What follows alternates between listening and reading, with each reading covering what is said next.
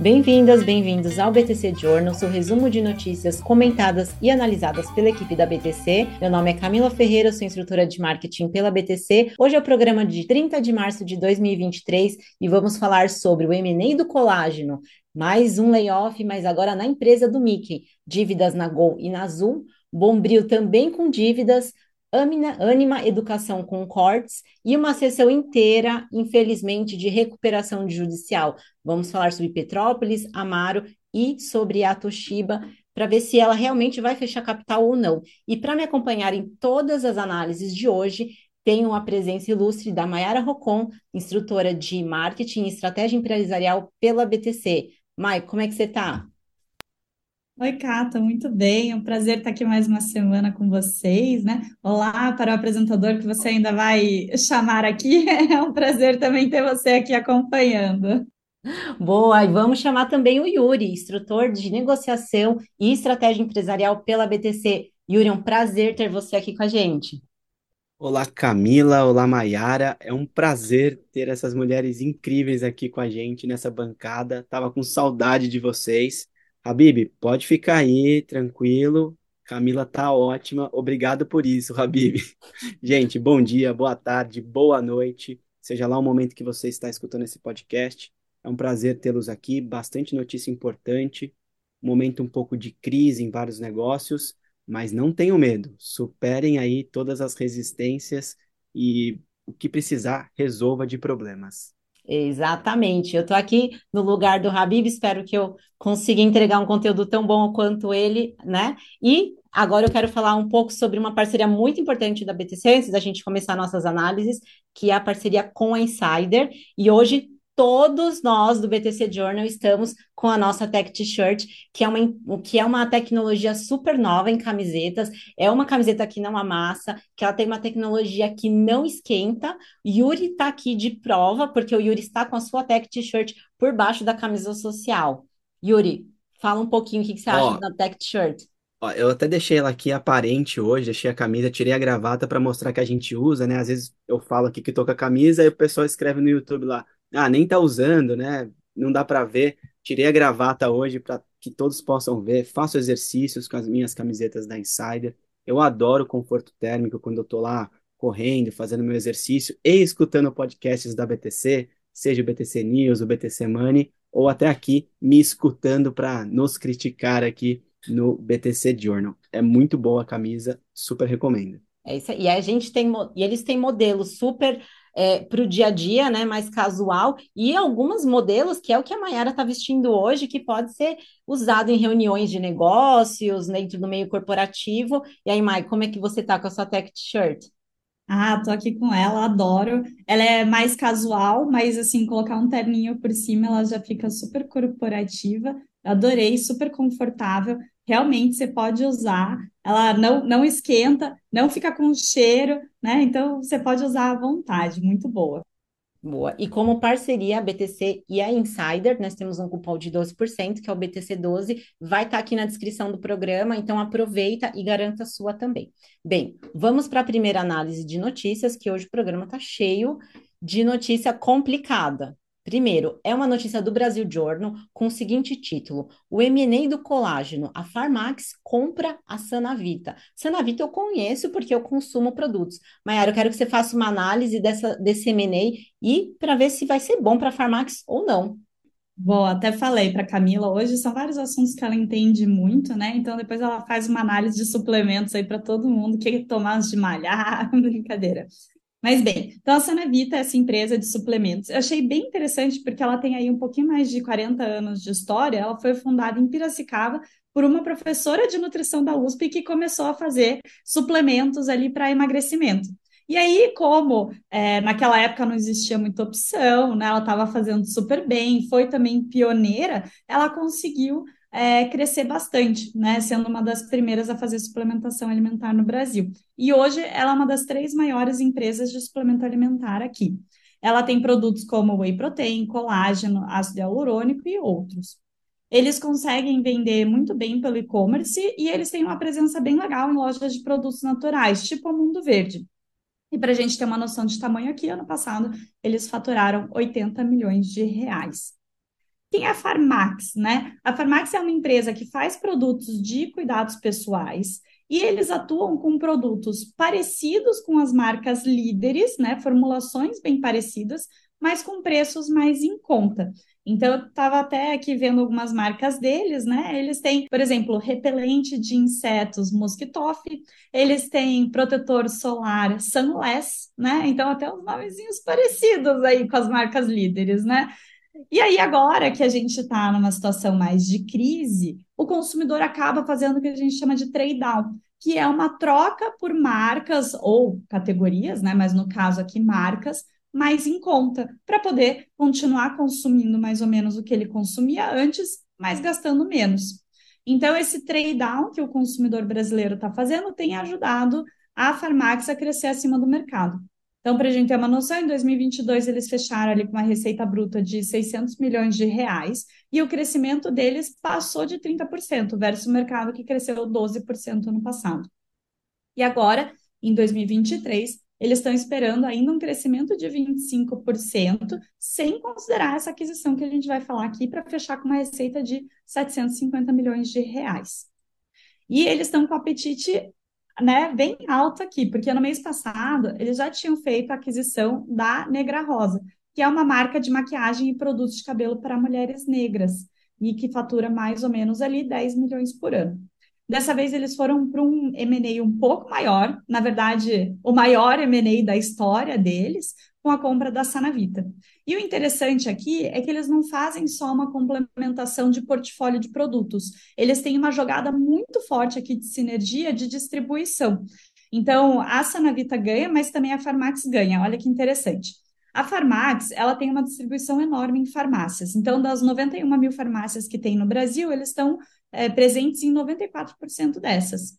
E aí, com a força de distribuição, eles poderiam levar os produtos da Sanavita já no primeiro ano para 5 a 10% dessa base de farmácias, o que faria com que o, a receita da Sanavita saísse de 80 para 100 milhões, o crescimento ali de 25% já no primeiro ano da integração. E aí depois, óbvio, ir aumentando gradativamente essa porcentagem de penetração. E a Sanavita também consegue ajudar a Farmax, porque a Farmax ela não vende tão bem pelo e-commerce dela e também não tem tanta presença nessas lojas de produtos mais saudáveis. Então, ela poderia né, pegar alguns produtos, como, por exemplo, óleos essenciais que eles têm, e poder entrar nessas lojas de produtos naturais. E, além disso, poderiam usar a expertise da Sanavita para poder desenvolver melhor o e-commerce deles. Então, bem interessante aqui, né? Vai nas duas direções é bom para os dois em distribuição, é uma complementação de portfólio e vai acabar também expandindo geograficamente das, dos dois lados ali. Muito interessante esse movimento. Eu concordo com você, Mai, porque se você pensar numa empresa que faz, que tem um portfólio parecido com o da Sanavita, o próximo passo seria mais ou menos assim: como que eu amplio é, a minha distribuição e a minha produção e eu ganho também escala né, nessa produção? Um passo comum seria ir para as farmácias, né? E óbvio que quando uma empresa, por exemplo, que nem a Sanavita, vai negociar com uma farmácia, é óbvio que ela vai fazer o quê? Sangrar margem, né? Então, nessa aquisição da Farmax, pode ser interessante, talvez eles consigam ampliar a produção, ganhar escala ali e ter uma negociação melhor de entrada nessas farmácias, né? Vamos acompanhar. Bem, é, seguindo aqui nossa pauta, a gente tem agora uma notícia não tão boa, porque a empresa do Mickey foi afetada pelos layoffs. Sim, infelizmente. A notícia que eu trago aqui é do valor econômico e tem o seguinte título: Disney inicia a primeira etapa do plano de demissão de 7 mil funcionários. Então, é isso mesmo. Então, o que, que aconteceu? Já em fevereiro desse ano, mais ou menos ali no dia 9 de fevereiro, o CEO, Bob Iger, que fez toda a parte de reestruturação do The Walt Disney Company, ele fez um anúncio falando que a empresa estaria focada em corte de custos. Então, eles estão focados em cortar mais ou menos 5,5 bilhões de dólares, sendo 3 bilhões mais ou menos de investimentos de conteúdo. Então, é uma linha importante, por quê? Porque a empresa estava sofrendo no passado, eles tiveram uma queda de mais ou menos 44% nas ações. Esse ano eles estão melhores, estão com um crescimento de mais ou menos 8% neste ano, mas eles têm uma diretriz muito clara: aumentar a receita e cortar custos para aumentar o free cash flow da empresa. Então, como que eles estão pensando e planejando esses layoffs? A, a notícia veio né, à tona agora no mercado essa semana, porque a primeira rodada de layoffs será essa semana, infelizmente. Então, eles vão começar a notificar a primeira leva de funcionários. Serão ao todo três rodadas de demissões, uma agora, uma em abril e a outra um pouquinho mais para frente, tá? Eles falam também que esse layoff ele vai ser cross, então várias áreas da empresa serão afetadas. Então vai, vai atingir parte de mídia, de distribuição, até a parte de parques, resorts e também a parte de streaming, como empresas como a ESPN Plus tá? Então, é, falando mais do, do business de streaming em si, então a Disney tem o Disney Plus, o Hulu e o ESPN Plus. O que, que eles estão pensando? O segundo Bob Iger, né, o CEO, eles estão falando que em zerar qualquer dívida e qualquer queima de caixa em 2024.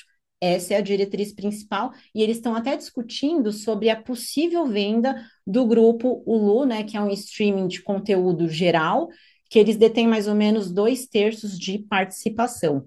Então, infelizmente, mais uma empresa que foi é, afetada pelos layoffs. E também queria acrescentar, fazendo já uma ponte com o BTC Journal da semana passada, que é, assim como o Meta, é, a empresa Meta, né, foi anunciado pelo Mark Zuckerberg é, há um tempo atrás que eles iam fazer um corte de investimentos no metaverso, a Disney Plus também vai fazer. Então, parte dos layoffs vão ser dentro dessas equipes de inovação, cortando assim investimentos dentro do metaverso. E aí, a pergunta que eu fico aqui, que a gente vai acompanhar, óbvio, nos próximos BTC Journals, é: será que o metaverso vai sair por agora? Ou será que a gente vai ter que esperar mais alguns anos para ver se isso vai engrenar ou não, né? Bem, isso era sobre a Disney Plus. Vou seguir aqui para a próxima notícia. Também uma notícia do valor econômico, e aí fala um pouco sobre dívida. Em três anos, dívida de Gol e Azul mais que dobra e bate em 45 bi de reais. Yuri, eu quero entender como que está o setor aéreo é, e o que, que você analisou dessa, desse setor. Vamos lá, Camila.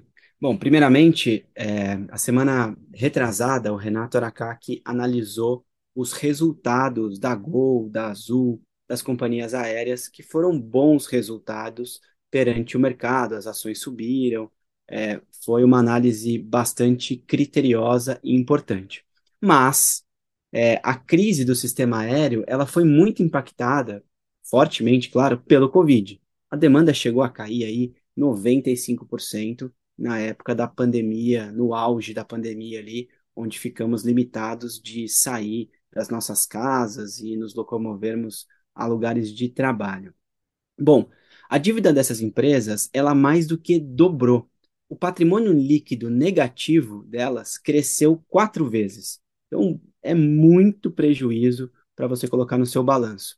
Só para vocês terem uma ideia, a Latam, que é a concorrente da Gol e da Azul, é, depois de uma recuperação judicial, ela conseguiu controlar melhor essas oportunidades. A RJ da Latam prolongou muito as dívidas, deixou de pagar muitos credores por um intervalo de tempo interessante, conseguiu renegociar bastante a, a matéria-prima, né, os seus insumos, está saindo do buraco, tem entregado aí um patrimônio líquido é, interessante, mas é, eventualmente a Gol e a Azul possam passar por esse cenário muito em breve.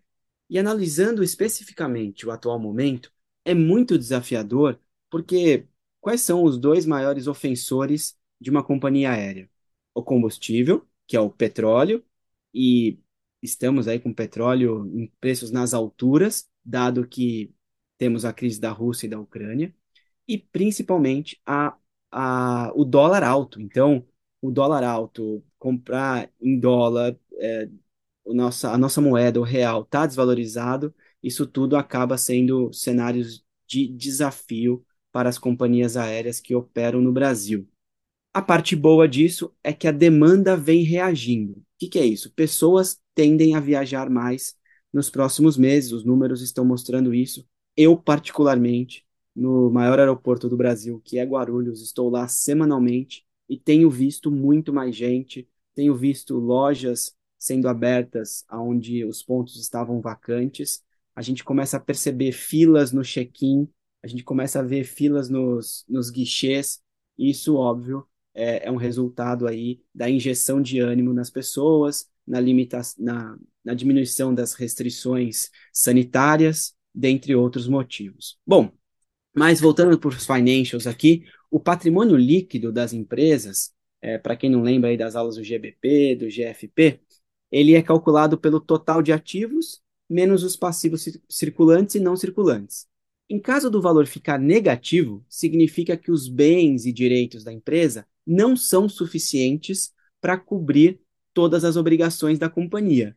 Resumindo, todo se eu vender tudo que eu tenho de ativo, se eu receber todo o meu dinheiro, eu não consigo pagar as minhas dívidas que estão para vencer. Basicamente é isso.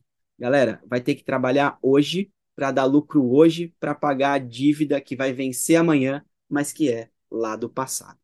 Complicado, hein, Yuri? E eu vou puxar aqui mais uma notícia difícil. Nosso programa hoje parece que estamos rodando ele em 2018, mas não, é 2023. A próxima notícia é do Brasil Journal e o título é o seguinte: Bombril equaciona dívida e reposiciona marcas.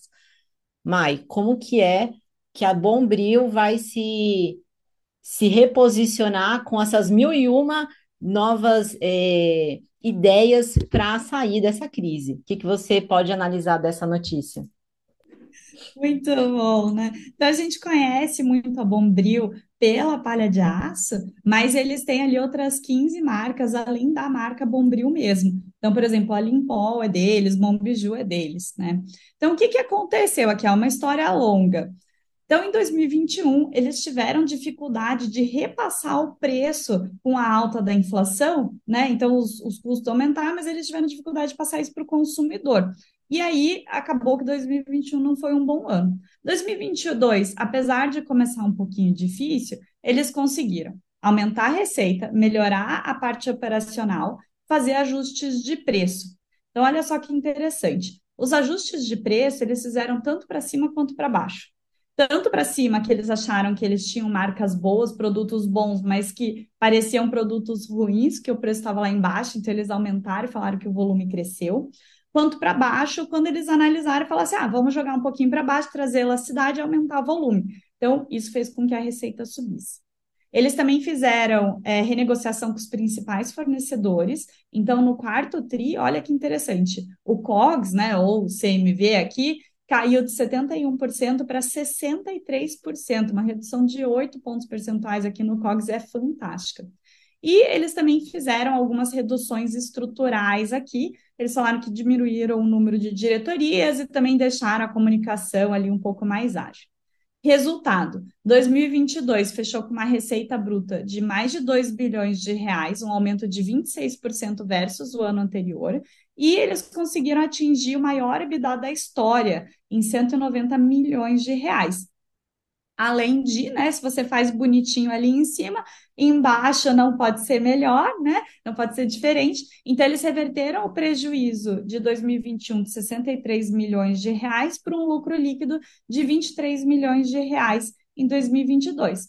Aí você fala assim, mas Mayara, essa notícia não era de dívida, né? Cadê a notícia ruim?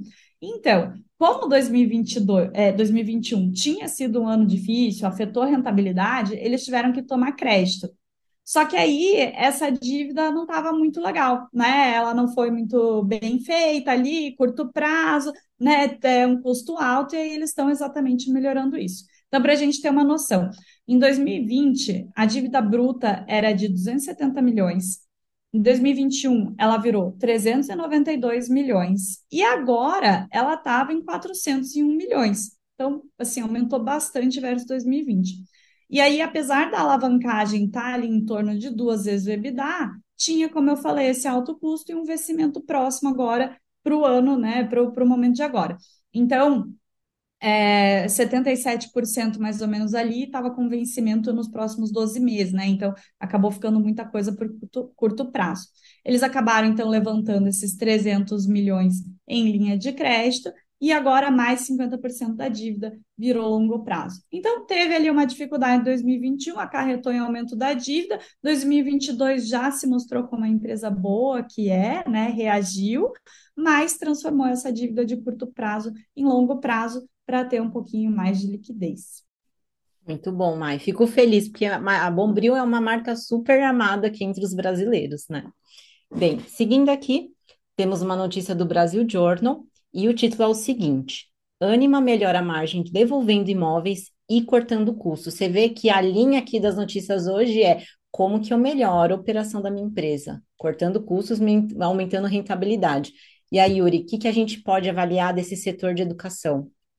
Vamos lá, Camila. A gente tem avaliado bastante aqui o setor de educação. A Anima, a gente comenta constantemente. Primeiro, porque está no nosso setor. Segundo, porque é uma empresa grande e terceiro, porque está com uma estratégia muito bem executada. Bom, ela está passando por um processo de melhorias operacionais, está tentando ali deixar a empresa mais ágil, reduzir custos. Isso, galera, é o que toda empresa tem de fazer sempre. Eu sempre cito aqui uma frase do Michael Dell, é o fundador da Dell, inclusive, Dell Computadores. É, ele diz que custos é que nem unha e cabelo, você sempre tem que cortar. Na hora que você vacila, o custo sobe e a sua rentabilidade diminui.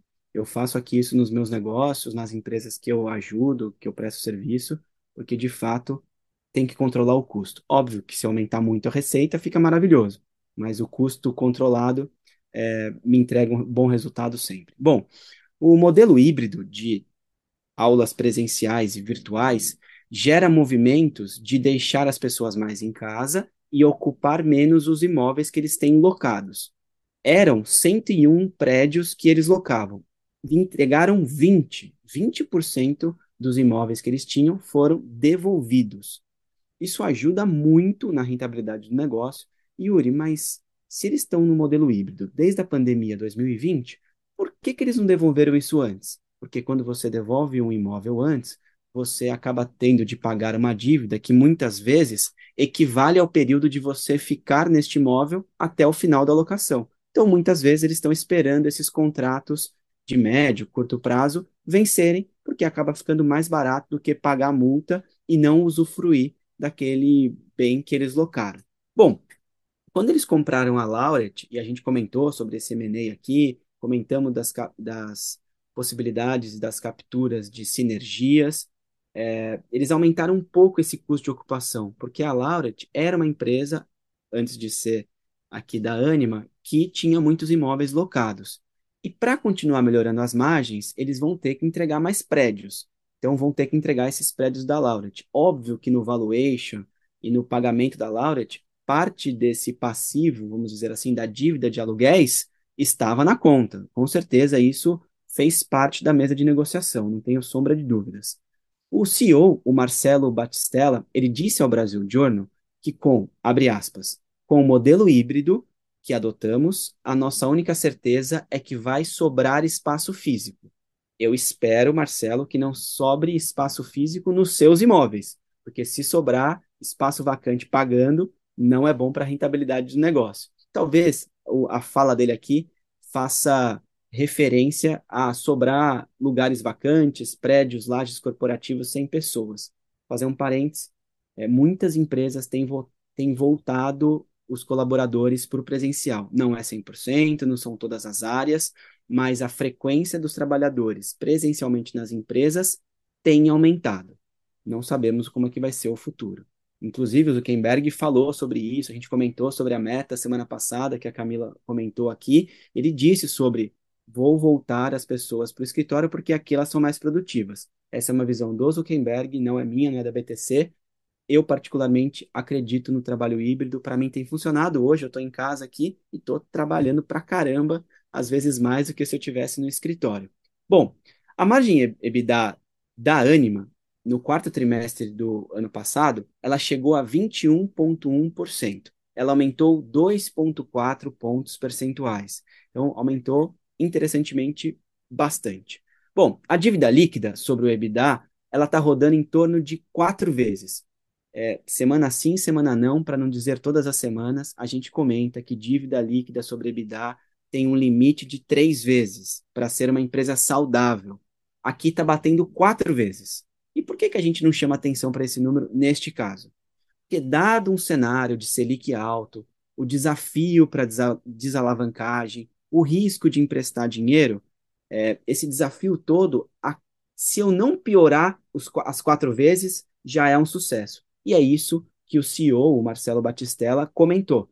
Só de eu não aumentar a minha alavancagem, eu já estou no caminho certo. Pensa que com a redução dos aluguéis, entregando pontos físicos, ele muito provavelmente, em vez de pagar o aluguel, vai conseguir pagar essas dívidas. Ele deve ter isso no seu pipeline de ações aí dos próximos anos. Bom, o resultado previsto para o bottom line, ou seja, para a última linha, o que dá de dinheiro ali, o lucro líquido, era estimado em 144 milhões M de Maria de prejuízo. Apesar disso, a Anima entregou um resultado de 210 milhões de resultado positivo. Yuri, mas essa diferença substancial se deve a quê? Basicamente a um fator contábil, não, contábil, não tem efeito caixa. E uma coisa que é não recorrente, eles se basearam num crédito fiscal de 375 milhões de reais no trimestre, o que ajudou muito no resultado na empresa, mas o ano que vem não tem isso. Eles terão que entregar um resultado mediante melhorias operacionais que a gente discutiu aqui durante a notícia inteira. Boa, Yuri. Bem, eu vou puxar aqui agora uma notícia do Valor Econômico com o título Toshiba aceitou fechar capital, mas o valor de 15 bi de dólares pode não agradar os acionistas. Vamos abrir aqui uma sessão para analisar algumas empresas que estão com pedidos de recuperação judicial e recuperação extrajudicial.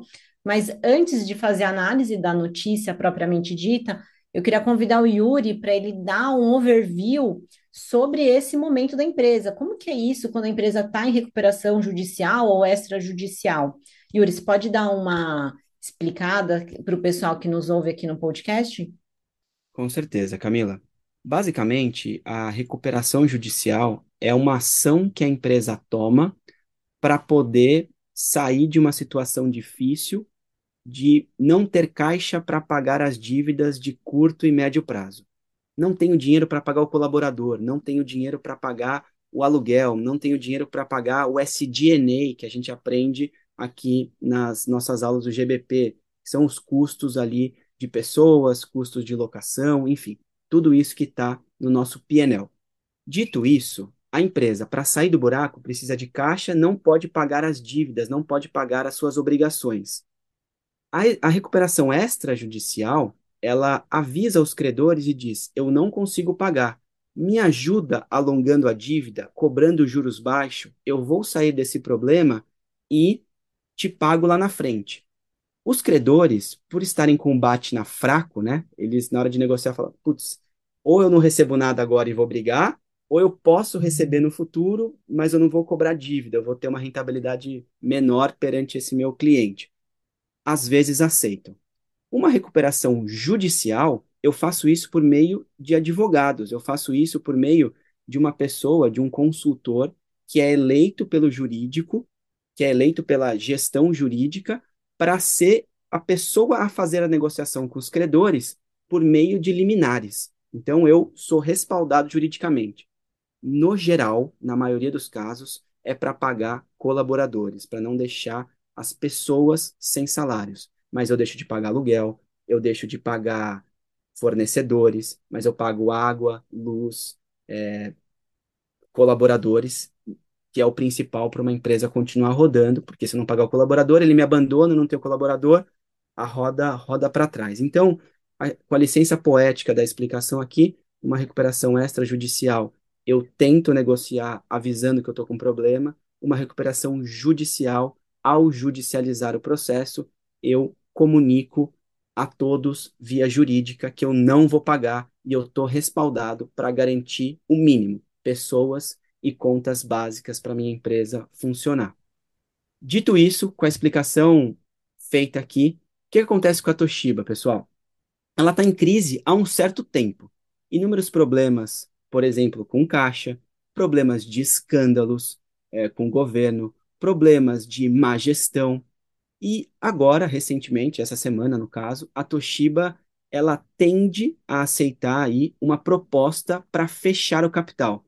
Foi uma proposta feita por um fundo que quer pagar 15 bilhões de dólares, mas estão encontrando resistência por parte dos minoritários, que tendem a não aceitar, dado que a ancoragem foi baixa. Só para vocês entenderem a oferta, ela foi 10% acima do fechamento da última quinta-feira, mas foi 7% abaixo de uma oferta que, elas, que a Toshiba recebeu da CVC feita há dois anos atrás.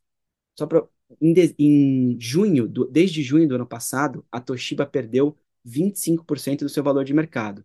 Aumentar, ter um ágio de 10% em relação à quinta-feira é muito pouco dinheiro em relação a uma empresa que já valeu muito mais. A proposta foi aceita pelo conselho.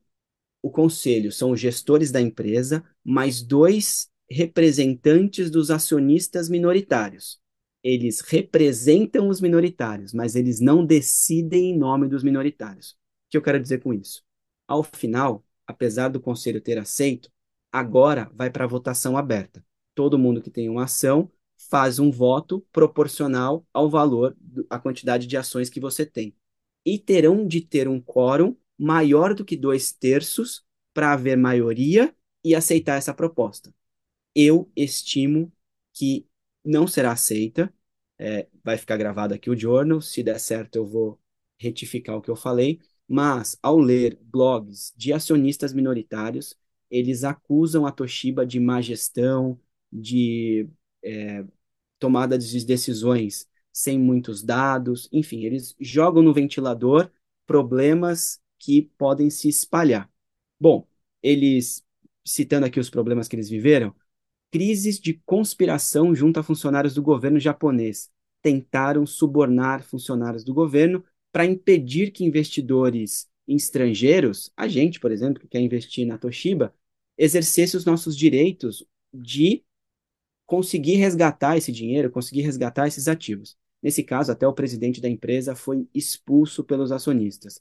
E até um gancho no pro GBP aqui, a gente, na aula de comunicação empresarial, fala sobre gestão de crise. E o que a gente orienta é que quando tem uma crise, que a gente escolha um interlocutor para passar a notícia e que aquela notícia não seja questionável por quem está dentro da empresa ou por quem está lhe apoiando. Porque se você tiver, entre aspas, traidores do seu lado ou pessoas que não concordam com você do seu lado, o seu argumento fica fraco e ao ter um argumento fraco, você não convence ninguém, Camila. Muito bom, Yuri. Obrigada pela explicação. E agora, seguindo ainda nessa nesse, nessa temática de recuperação judicial, nós temos mais duas empresas que estão numa situação complicada. Uma delas é no setor de cervejas, que é a Petrópolis, outra no setor de moda, que é uma marca que eu, que eu admiro muito, que é a Amaro. E eu vou convidar a Mai para dar um overview sobre a situação das duas empresas. E aí, Maiara, o que, que a gente pode apreender sobre o setor, tanto de cervejas quanto de moda? Olha só, né? Duas empresas que eu gosto aqui, então torcendo para elas se recuperarem mesmo. Mas vamos lá entender o que está acontecendo. E, né, obrigada, Yuri, pela explicação aqui, pelo contexto. Então, o Grupo Petrópolis, que foi fundado para produzir cervejas e bebidas não alcoólicas também ali na cidade de Petrópolis, na Serra do Rio de Janeiro. E fica um parênteses aqui, né? Quem estiver visitando Petrópolis, que é uma ótima visita para um final de semana, vá conhecer a fábrica, muito interessante. E é, eles são donos não só da marca Petrópolis, mas também de marcas como é, Itaipava, Cristal e Petra.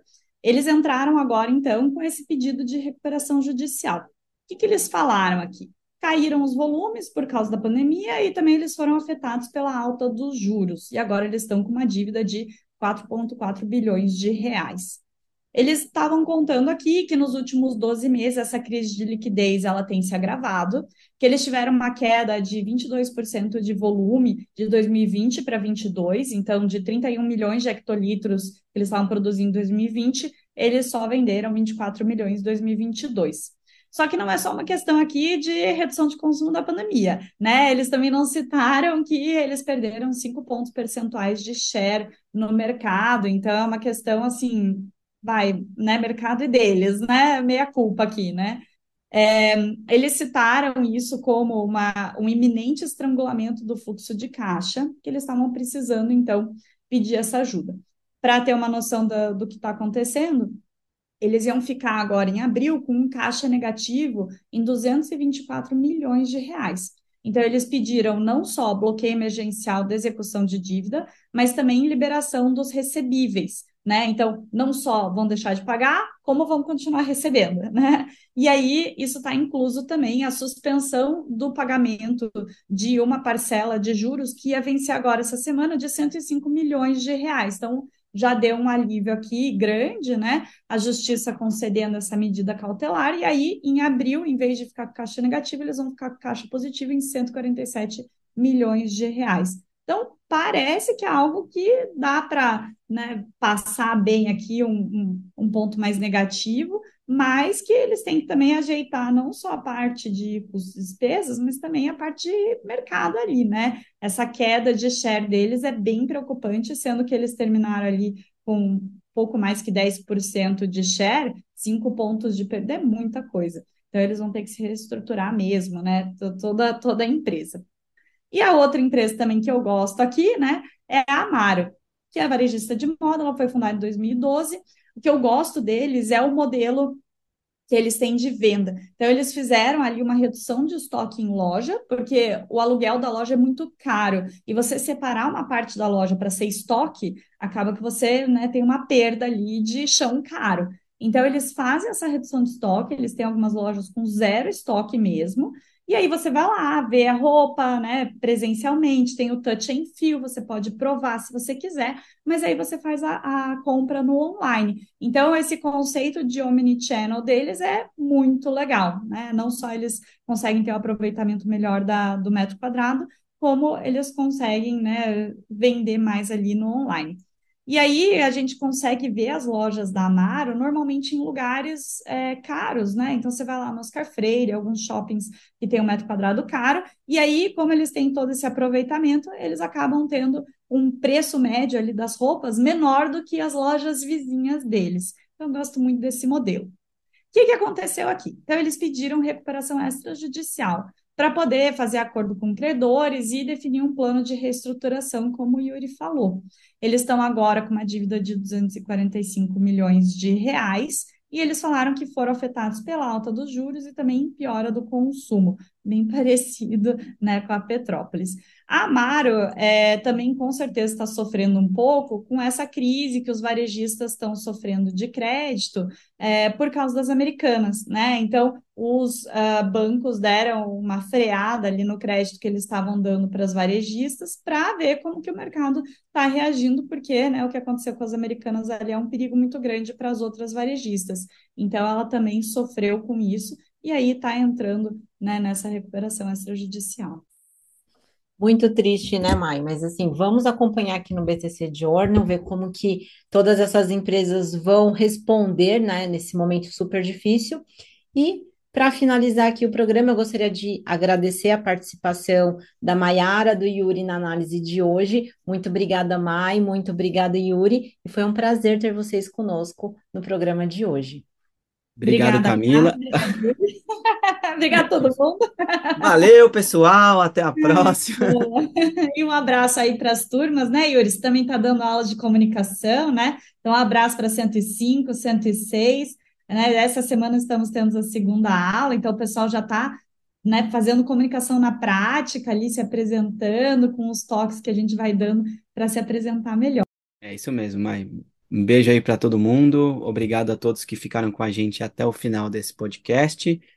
Se inscrevam nos cursos, pratiquem, exerçam aí, executem o que a gente explica. Vocês vão ter bastante sucesso, galera.